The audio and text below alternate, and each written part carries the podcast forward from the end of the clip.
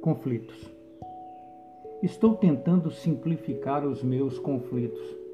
Alguns, os menos proveitosos, respiro fundo e zap, corto na raiz.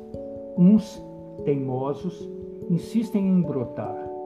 Mantenho-me vigilante e a competição tem sido ferrenha. Brota, corta, brota, corta. Tem conflitos que, nas suas inexistências, assemelham-se à amputação do nosso jeito de ser. A gente se satisfaz com as insatisfações e muitos dos nossos dilemas transitam por este pátio. Se não tenho, quero.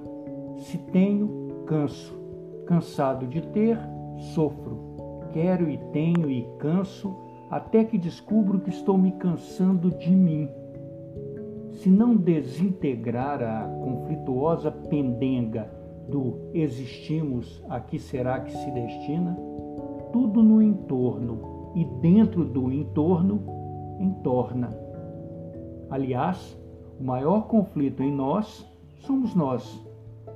Agora, aproveitando este calor de fazer camelo suspirar, tem os bons conflitos, os que nos empurram da preguiça rotineira dos mimimis para o enfrentamento, para a disputa e conquista de um espaço neste mundo que é cada vez mais escasso de realizações e atendimento de desejos.